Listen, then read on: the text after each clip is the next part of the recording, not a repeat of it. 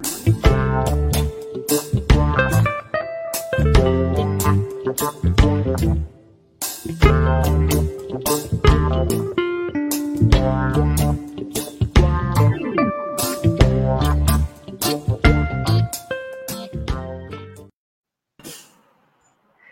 dia, Gomercindo. Seja bem-vindo mais uma vez aqui com a gente no Manhã RBA Litoral. Tudo bem? Tudo bem, Sandra. Felizmente, apesar dos pesares, vamos levando. Né? Abraço a você, Sandro, amigos da RBA, todas as pessoas que estão nos acompanhando. É um prazer estar com vocês.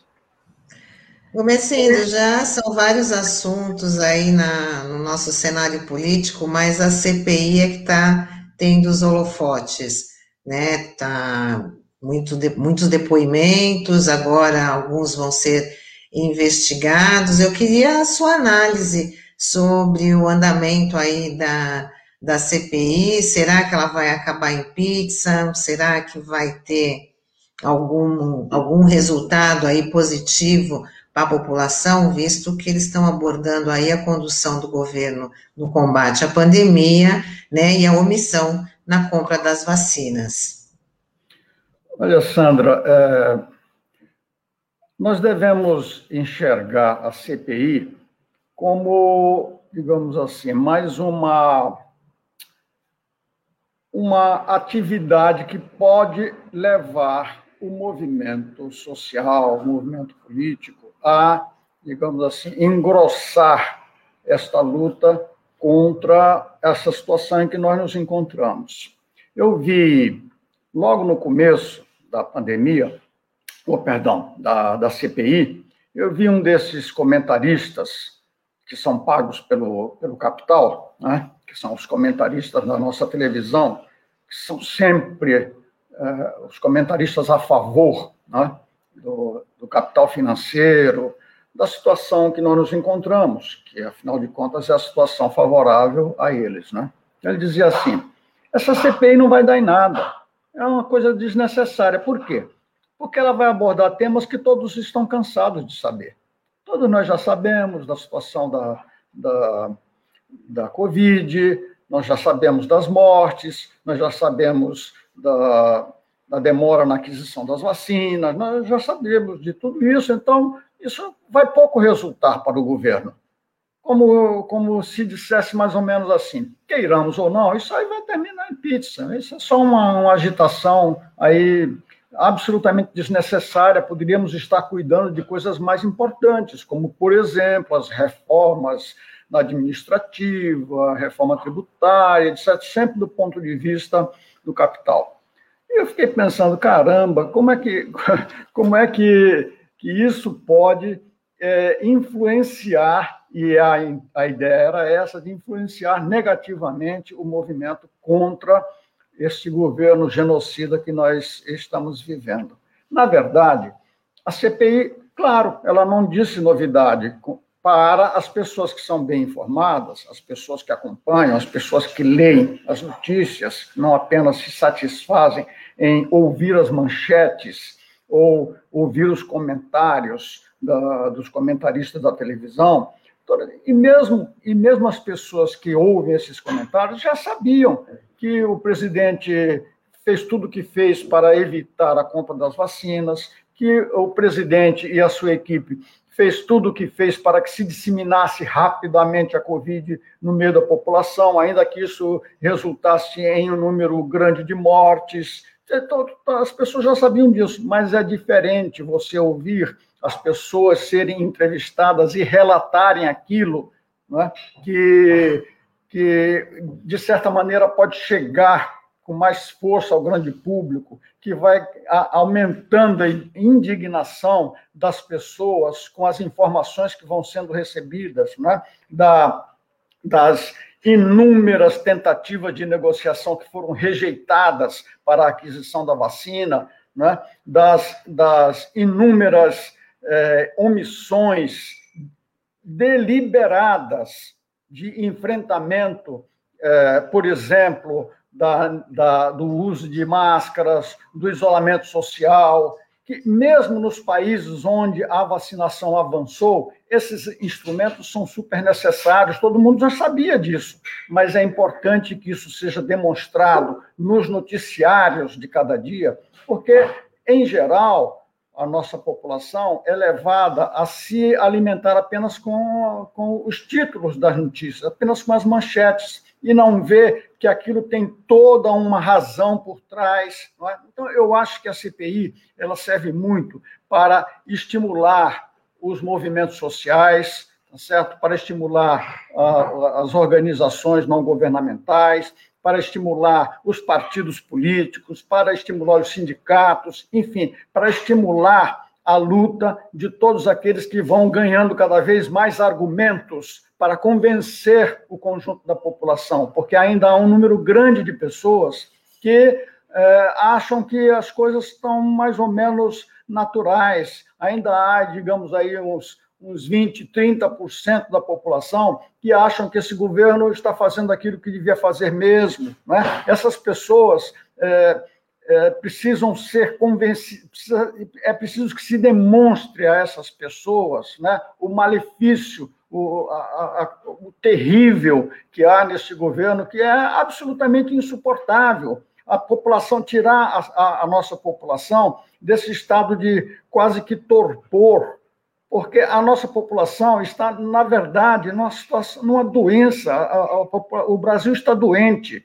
É? Nós assistimos, por exemplo, agora recentemente, como resultado de uma coisa que acontece sempre também, que é a violência policial nas nossas periferias. É? Morre uma garota de, de, menos de 20 anos de idade, atingida por, por uma bala de fuzil é, ao que tudo indica, disparado pela polícia, e que se não foi disparado pela polícia, foi no mínimo uma ação desrespeitosa com a população de fazer troca de tiros em meio a, a um bairro, em meio, em meio a uma população que não tem nada a ver com aquilo. Né? Então, nós assistimos a isso e ficamos é, estarrecidos. Nós vemos a morte de uma criança nas mesmas condições, ficamos estarrecidos. Nós vemos a morte de uma criança que é espancada até a morte e ficamos estarrecidos. Mas nós estamos assistindo a milhares de mortes por dia, de mortes que poderiam ser evitadas. E, então, é preciso que a gente insista nisso com a nossa população.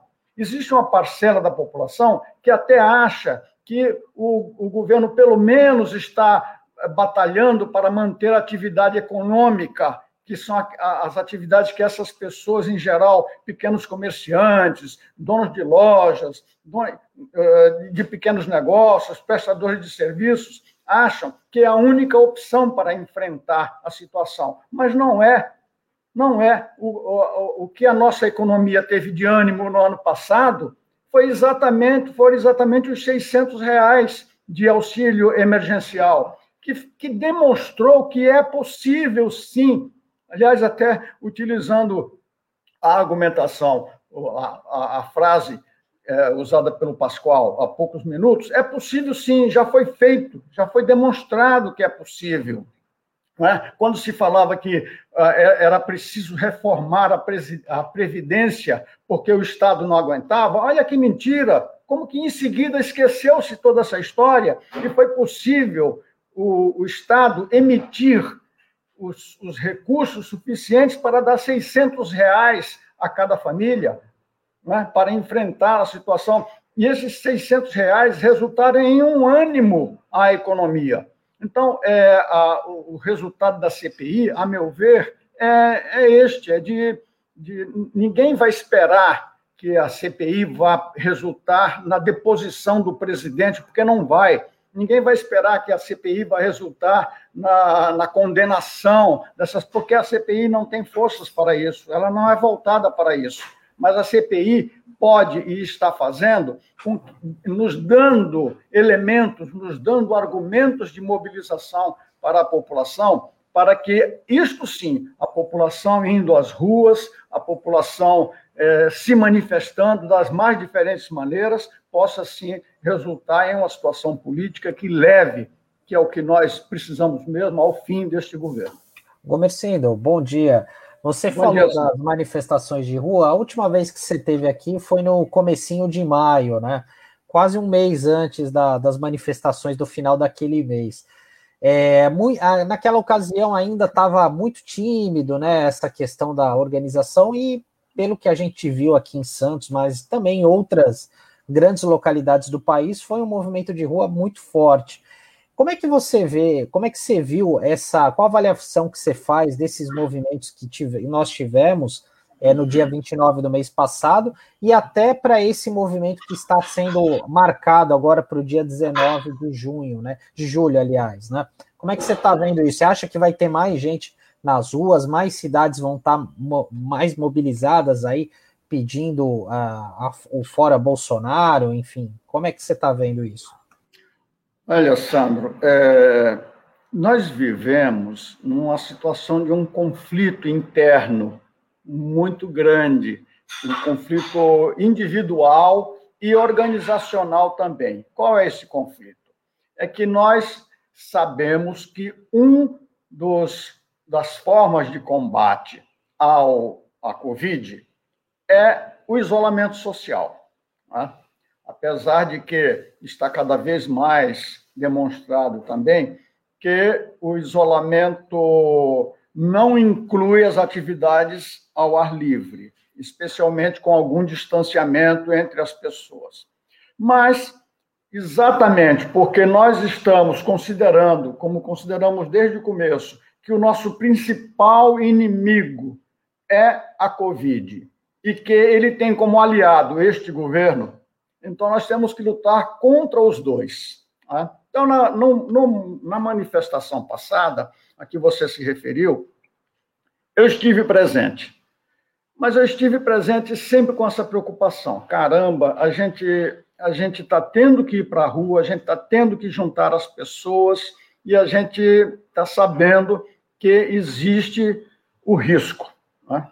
Bem, é, mas a manifestação foi vitoriosa, juntou muita gente, foi ao ar livre, houve uma preocupação com o distanciamento, houve a preocupação com o uso de máscaras, não é? e isso foi realmente muito importante.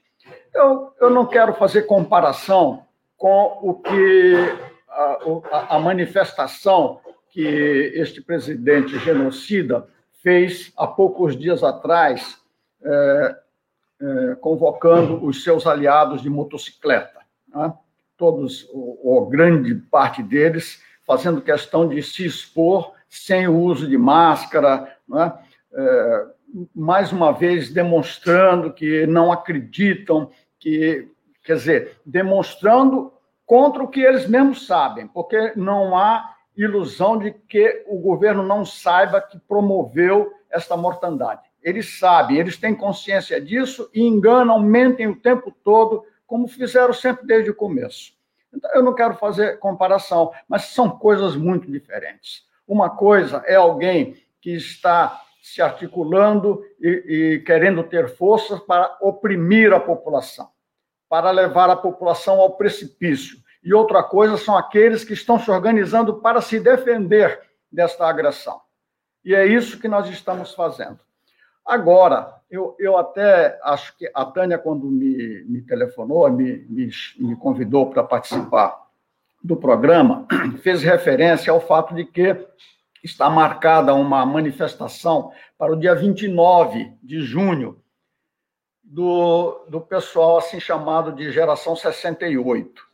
Que é o que é isso, geração 68? São as pessoas que hoje já estão vacinadas vacinadas porque já estiveram na idade de serem, de entrarem na fila primeiro para serem vacinados.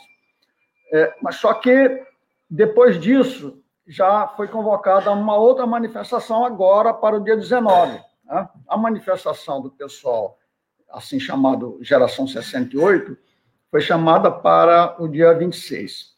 Eu por que, que a Tânia me, me convidou? Primeiro, porque eu, eu tenho a idade já para ter sido vacinado, como fui as duas vezes. Né?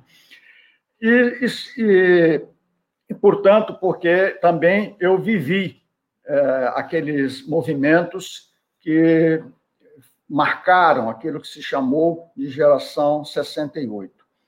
Eu não, eu não estou, eu não sou, não faço parte da organização é, da organização desse movimento, não estou fazendo parte das pessoas que estão convocando o movimento, mas eu recebi essa convocatória. E dentro da convocatória havia uma solicitação de que se ampliasse essa convocação para todas as pessoas que a gente pudesse. E eu, a primeira coisa que eu me lembrei foi de buscar os amigos da RBA e falar: pessoal, olha aí, vamos, vamos chamar esse pessoal da assim chamada geração 68 para essa, essa manifestação, que aí é uma manifestação que nós já teríamos condições de fazer superando aquele conflito inicial de vamos ou não vamos para a rua. Mas, como, como foi bastante bem sucedida a, a manifestação anterior, e como já está convocada essa manifestação, eu me integro àqueles que estão convocando já para o próximo dia 19. Né? Eu quero dizer ainda, com relação à manifestação que está sendo convocada pelo movimento é, Geração 68, sempre na luta, dizer o seguinte: é, quando se fala de Geração 68, a gente não está ligando essa geração à luta que foi feita contra a ditadura militar. Não é que se esteja dizendo que todas as pessoas é, da geração 68, ou que estavam na idade de lutar em 1968, tenham lutado. Não é isso. Mas está se dizendo assim, que aquelas pessoas que lutaram em 1968 querem continuar lutando e têm que continuar lutando agora, neste momento. Né? A, a, geração 68 é aquela geração que é, ficou marcada, não foi só no Brasil, foi praticamente no mundo todo. Eu era, digamos assim, muito jovem naquele tempo. Não, não, eu não faço parte daquelas pessoas que começaram a militância muito precocemente, lá aos 14 anos, etc. Não. Eu tinha 18 anos, fazia cursinho nesse tempo, e mas eu fui, digamos assim, muito influenciado pelo que acontecia naquele tempo, que incluía as manifestações contra a guerra do Vietnã, que incluía as manifestações é, do movimento negro nos Estados Unidos, a luta contra o apartheid, a luta é, dos Panteras Negras nos Estados Unidos. Né? E, eu estou me referindo até a esses eventos internacionais, a luta de descolonização da África. Né? Eu, estou me referindo a esses internacionais porque eh, jovens como eu naquele tempo tinham muita dificuldade de acompanhar o noticiário nacional por causa da, da censura que havia a imprensa. Isso era característica da ditadura. Ninguém podia se reunir sem autorização da polícia, ninguém, portanto, só se reunia com autorização da polícia quem fosse a favor da ditadura. Então, nós tínhamos que. É, é, as pessoas que se reuniam para lutar contra a ditadura tinham que se reunir clandestinamente, às escondidas, não é? Então, o noticiário que, digamos assim, mais alimentava a nossa capacidade de entender o mundo era esse noticiário internacional. Mas aqui no Brasil, ou a começar pelos estudantes, é? pelo movimento dos estudantes, houve sim uma luta muito forte no ano de 1968. Aqui a ditadura respondeu com o famigerado, terrível ato institucional número 5, que fechou o Congresso, digamos assim, um golpe dentro do golpe, né? que fechou o Congresso, que caçou mandatos de deputados, de senadores, que interveio nos estados, nas principais cidades. A cidade de Santos foi uma que ficou sob intervenção durante muitos e muitos anos. Os governadores eram indicados pela ditadura, né? é, indicavam esses prefeitos. Então, houve uma luta muito grande em 1968 e essa luta, é, é, digamos assim, foi respondida pela ditadura com, essa, eh, com esse ato institucional número 5. Mas isso também não foi suficiente para acabar com a luta. É? E a década de 70 que foi marcada também por lutas e pela retomada do movimento. Então, como diz o Pascoal, de uma outra maneira, nós já fizemos, nós já provamos que somos capazes, que podemos fazer, então assim também nós vamos fazer agora.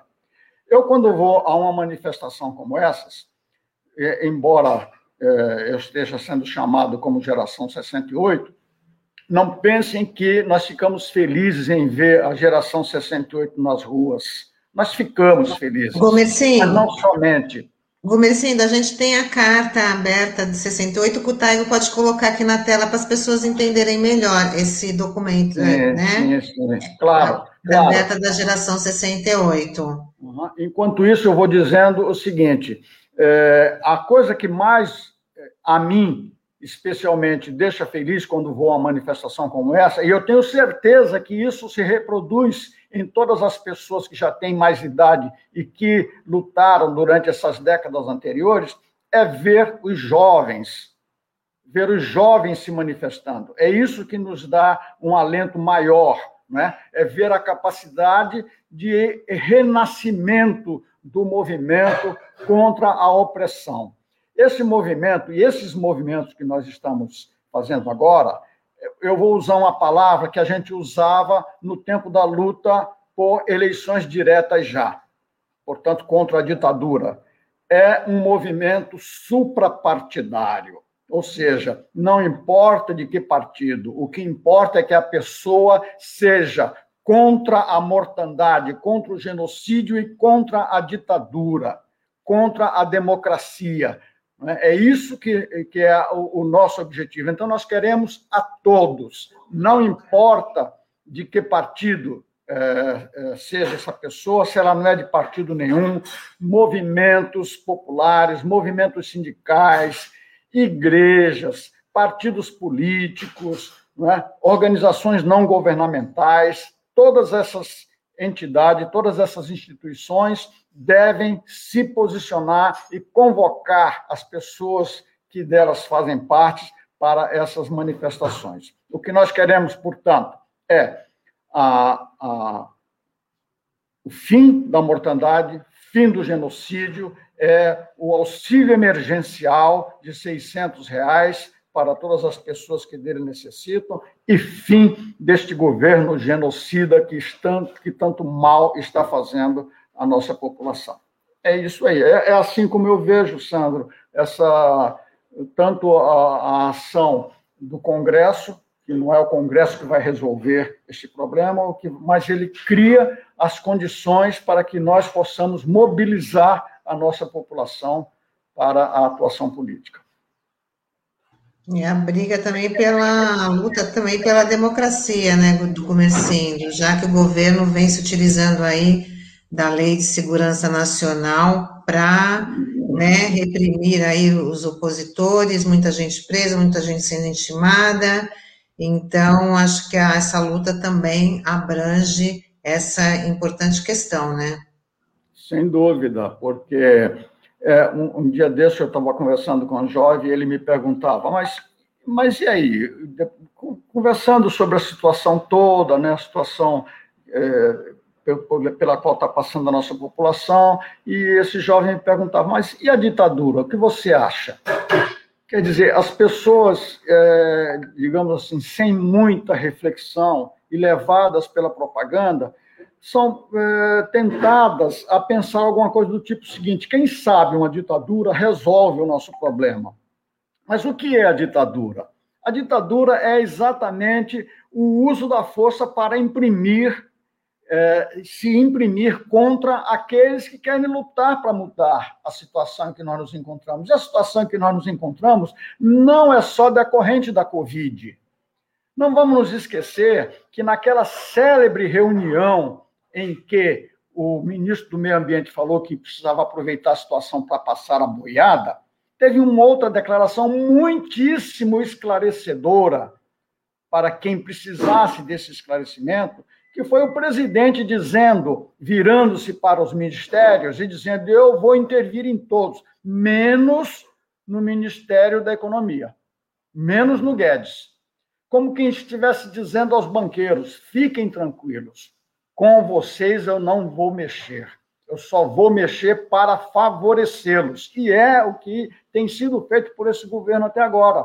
É o favorecimento do grande capital, do capital financeiro, que está é, lucrando cada vez mais. Podem se olhar, podíamos pedir ao Pascoal que fizesse essa retrospectiva e mostrasse os ganhos do capital financeiro, do grande capital, mesmo e especialmente durante esse período de pandemia. Logo, a primeira coisa que o governo fez, que o Guedes fez, foi destinar 1 trilhão e 200 bilhões para o sistema financeiro, para, como dizia ele, para evitar colapso do sistema financeiro. Ora, os bancos pegam esse dinheiro e fazem o quê com esse dinheiro? Emprestam para o próprio Tesouro Nacional, recebendo taxa Selic. Quer dizer, um dinheiro que, em grande medida, já, ele já, já é resultado é, que eles recebem, que é resultado de sonegação, eles pegam esse dinheiro para emprestar para o sistema financeiro e lucrar com esse dinheiro que não era um dinheiro deles. É? Então, o, o, esse é o grande, essa é a grande corrupção que existe no Brasil.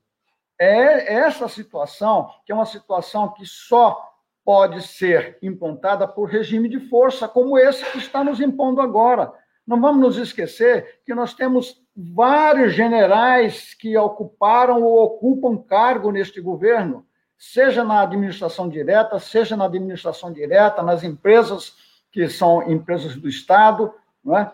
É, são, são inúmeros, que estão, são milhares de militares que estão ocupando cargos na administração pública, é? que são pessoas que é, a, a maior distância que, se que eles podem ter é da democracia, até porque faz parte da, a, da organização militar que ela seja altamente hierarquizada, que ela seja altamente disciplinada, ou seja, que não haja contestação. Mas nós, a, a sociedade não é assim. A sociedade tem que ter, sim, o direito de contestar quando nós estamos sendo agredidos, nós temos que dizer nós estamos sendo agredidos e nós não aceitamos a agressão. Por isso que nós lutamos pelo direito de manifestação, pelo direito de organização, pelo direito de uma imprensa livre, mas livre como é a imprensa da RBA, que não tem, não tem é, vamos dizer assim, rabo preso com nenhum setor econômico, como é, infelizmente, o que acontece com a nossa grande imprensa toda ela, se a gente for pegar os comentários sobre política econômica na nossa grande imprensa, são sempre eles a favor deles mesmos. Não existe contraditório, não existe. Então, é, é, é essa a nossa luta. A nossa luta por democracia é esta. É a luta que permita que haja não apenas a participação no momento da eleição, que está ameaçada, está ameaçado, como nós estamos vendo. O, o presidente está dizendo reiteradas vezes que não vai aceitar o resultado das eleições. De uma maneira ou de outra, ele tem sempre dito isso. Então, a, a, mesmo o, os processos eleitorais estão ameaçados, mas a eleição não é suficiente. É importante que haja a, a implantação de políticas econômicas que satisfaçam as necessidades do povo que permitam que o povo tenha uma vida mais digna do que esta vida que nós estamos vendo o nosso povo levar. É preciso que haja políticas de favorecimento, inclusive que resultem na, no resgate dessa população de periferia, que é uma população que é a que está sendo mais atingida agora pela pandemia. Não vamos nos esquecer disso. É a população mais pobre, é a população carente, esta população é que está sendo mais agredida. E essa população é que precisa ter o direito de se organizar. O direito democrático tem que ser para essas pessoas, não apenas para nós que estamos aqui fazendo a discussão eh, através do microfone da RBA. É, Gumercindo, eu queria te perguntar sobre a questão da segurança pública, porque esse é um tema que sempre os partidos de esquerda acabam é, deixando no segundo plano, terceiro plano, nas discussões eleitorais. E a gente tem percebido que o Bolsonaro ele tem forçado uma barra, é, justamente incentivando esse confronto da, das polícias militares, né, é, enfim, dizendo que são é, auxiliares da, do Exército, das Forças Armadas, enfim, com a clara intenção de criar uma espécie de motim, enfim. E a gente tem visto aí ao longo dos últimos, últimos dois anos cada vez mais casos, né? De excessos de policiais, de violência policial, essa questão da, das milícias, né? Você acha que esse é um ponto que uh, os partidos vão ter que ter uma discussão mais aprofundada, apresentar isso de uma maneira melhor aos eleitores nas eleições do ano que vem? Ah, eu acho que você está coberto de razão. Tem que se fazer isto sim. E um dos principais pontos a serem enfrentados, e eu diria que não é apenas pela esquerda, eu diria que é pelas organizações sociais em geral, pelas organizações religiosas, especialmente, é o tema do tráfico de drogas. Este é um tema essencial, que é, é enfrentar, que eu digo assim, do ponto de vista de é, combater a chamada guerra ao tráfico, que é, na verdade, uma guerra contra a população pobre das periferias. Esta população está sempre, é, digamos assim, em condições objetivas de lutar contra a situação em que nós nos encontramos. Então, para combater a, a, o potencial de luta desta população, é que se cria esta guerra ao tráfico. Porque, ao invés de dizer nós entramos no, no bairro pobre, na favela, na periferia, atirando para matar a população, diz: não, nós entramos para controlar a população, para que a população não se levante, para que a população não se organize, para que a população não se mova contra a, a situação de opressão. Não, nós entramos lá para matar os bandidos. Ora, mas nós vimos na última chacina o exemplo claro de quanto isso é mentiroso. Porque nem mesmo passagem pela polícia havia para inúmeros dos casos de pessoas que foram executadas. É? Então, a, a, o combate à violência, a meu ver, não é simplesmente dizer assim: vamos criar uma polícia disso, vamos criar uma política da, uma polícia daquilo, vamos fortalecer os instrumentos de segurança pública. Não. O combate à violência significa aumentar a capacidade da população de se auto-organizar, inclusive contra o crime, mas especialmente é preciso acabar com essa história da guerra ao tráfico. Todos nós sabemos, se não soubéssemos, bastávamos ter assistido aos filmes que mostram o que foi a, a história da máfia nos Estados Unidos toda ela estava ligada ao fato de que havia a proibição de bebida alcoólica por um determinado período de tempo nos Estados Unidos. Ora, a humanidade, desde que existe, conhece o uso de bebida alcoólica, desde que existe, conhece o uso de, de drogas. É impossível, é absolutamente impossível se querer controlar a vontade individual das pessoas de consumirem o que elas quiserem consumir. Agora, o, o, uso de álcool no Brasil é o principal, a principal droga que existe no Brasil, que mais atinge a, a, as famílias, que mais atinge as pessoas, é o uso de álcool. E o álcool é publicado abertamente na televisão, não é? E ao, ao passo que essas outras drogas que deveriam ser tratadas, assim como o álcool, como coisa que faz mal à saúde, é? e não como crime é, a ser perseguido, como é, é, a tal da guerra às drogas, é? o, ao invés disso, se cria toda a condição para que o tráfico prolifere, como diz a, a, uma, uma música do Chico Buarque, que, que bom que seria o dia em que a droga seja vendida na drogaria.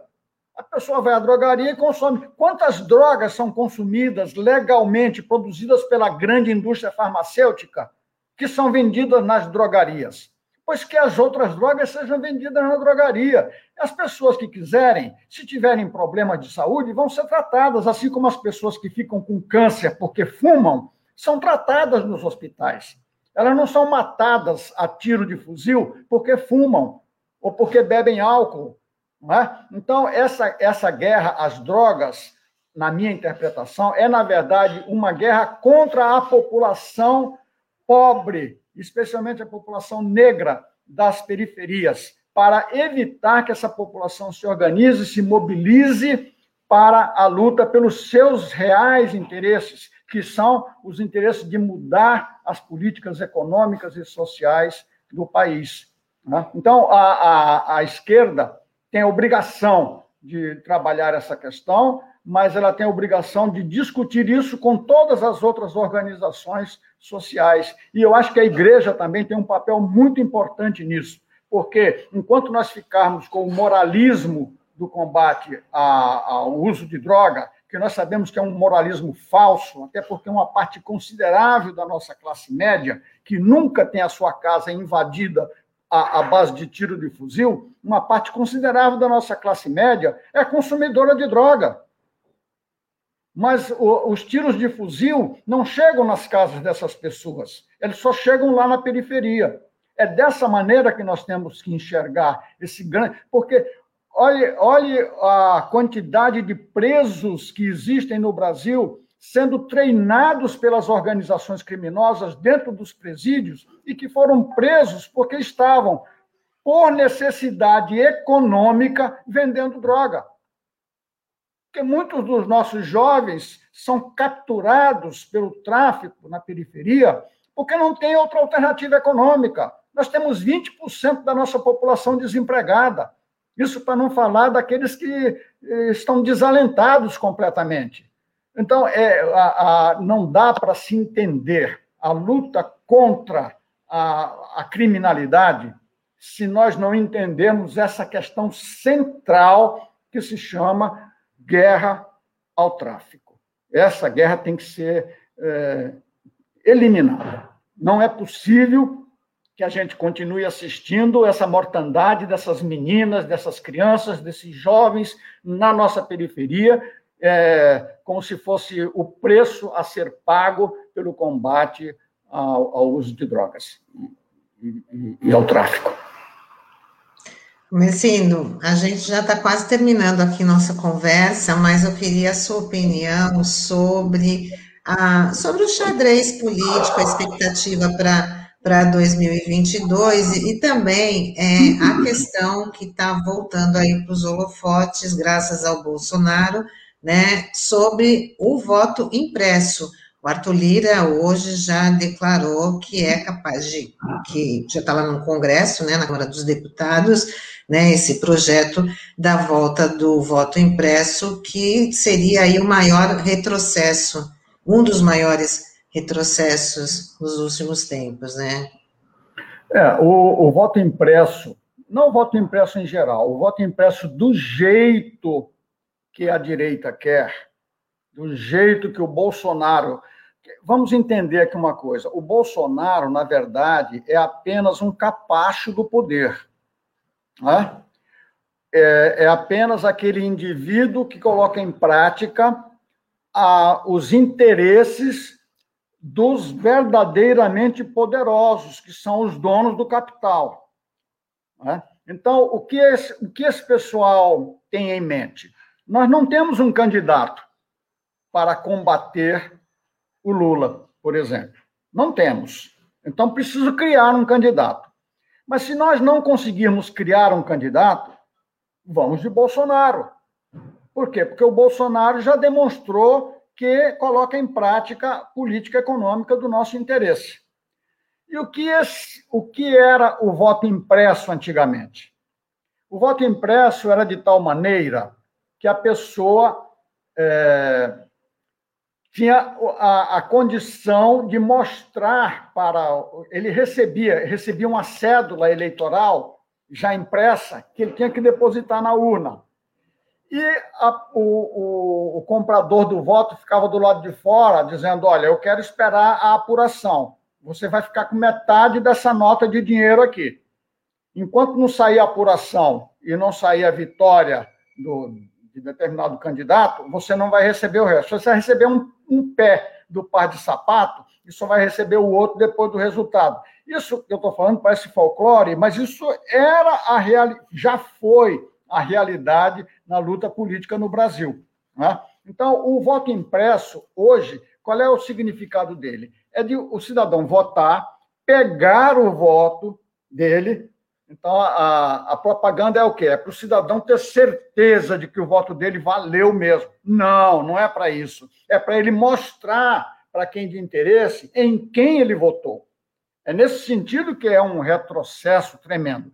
Agora, se o voto impresso for para ficar vamos supor, o cidadão votou, aí imprimiu o voto e esse voto cai dentro da urna, ótimo, perfeito, não tem problema nenhum. É apenas um gasto a mais, um gasto talvez desnecessário. Hoje, como se diz, como dizem alguns técnicos, é, o voto já é impresso, já é, já a, a, a urna eletrônica já permite a impressão ao final dos resultados que, que estão ali colocados. Mas o, o, o grande problema, são, são dois grandes problemas. O primeiro é esse, de controlar o voto das pessoas, de saber em quem a pessoa realmente votou, né, para, para dominá-la. E o segundo é a ameaça deste presidente de não aceitar o resultado das eleições. Algo parecido com o que o, o guru dele lá nos Estados Unidos fez, é, mobilizando os seus apoiadores para invadirem o Congresso, que resultou até em mortes nos Estados Unidos. Né? Então, como, como esse nosso presidente, apesar dele querer se manifestar cada vez mais poderoso, ele não passa de um capacho dos grandes interesses nacionais e internacionais, né? é, essa é a intenção dele, é a intenção de mostrar a sua capacidade de continuar servindo a esses interesses. Então, o, o voto, o voto impresso, para mim, não tem a finalidade de fazer o cidadão ter certeza do seu voto. Tem a finalidade daquele que mandou ele votar saber se ele realmente votou de acordo com o seu interesse. Bom, com isso a gente encerra aqui nosso bate-papo, Gumercinda. É sempre bom ter você aqui com a gente, né? Com certeza você vai voltar em outra oportunidade. Te desejar um bom dia. É, Sandra, eu só para encerrar, quero lembrar que, além de tudo, a inflação continua galopando. Né? Quando a inflação no governo da Dilma estava antes dos 8%, né? Havia toda uma, uma, uma denúncia da nossa imprensa de que a inflação, a inflação, a inflação. Agora, a inflação está. É, eu vi um dia desses sobre a construção civil, os preços nos últimos 12 meses aumentaram de 30% a 100% nos materiais de, de construção. Os alimentos, a carne, etc., etc., estão aumentando de forma astronômica. Né? Essa era uma questão. Outra questão que eu queria também, só aproveitar aqui rapidamente e dizer o seguinte: não podemos é, insistir na ideia de que esse governo esteja cometendo erros. Ele não está cometendo erro. Erro é aquele cidadão que atropela alguém sem querer, porque a pessoa passou de repente na frente do seu carro, ele não teve condição de brecar. Essa pessoa pode ter cometido um erro. Aquele que saiu para dirigir embriagado, e quando foi flagrado, embriagado, saiu acelerando o carro e atropelou 10 pessoas na rua, esse não cometeu um erro, esse cometeu um crime. O que o nosso governo está cometendo é um crime contra a humanidade, especialmente a parcela brasileira da humanidade. É assim que nós temos que tratar esse governo e é assim que nós vamos querer vê-lo julgado e condenado, porque esse governo vai ter que ser condenado pelo crime que está cometendo contra a população brasileira. Um abraço a vocês todos, muito obrigado pela sua oportunidade desse bate-papo. Nós que agradecemos, Gomecindo. Uma ótima semana. Isso, e todos na manifestação com máscara e mantendo o distanciamento. Tá, tá ótimo.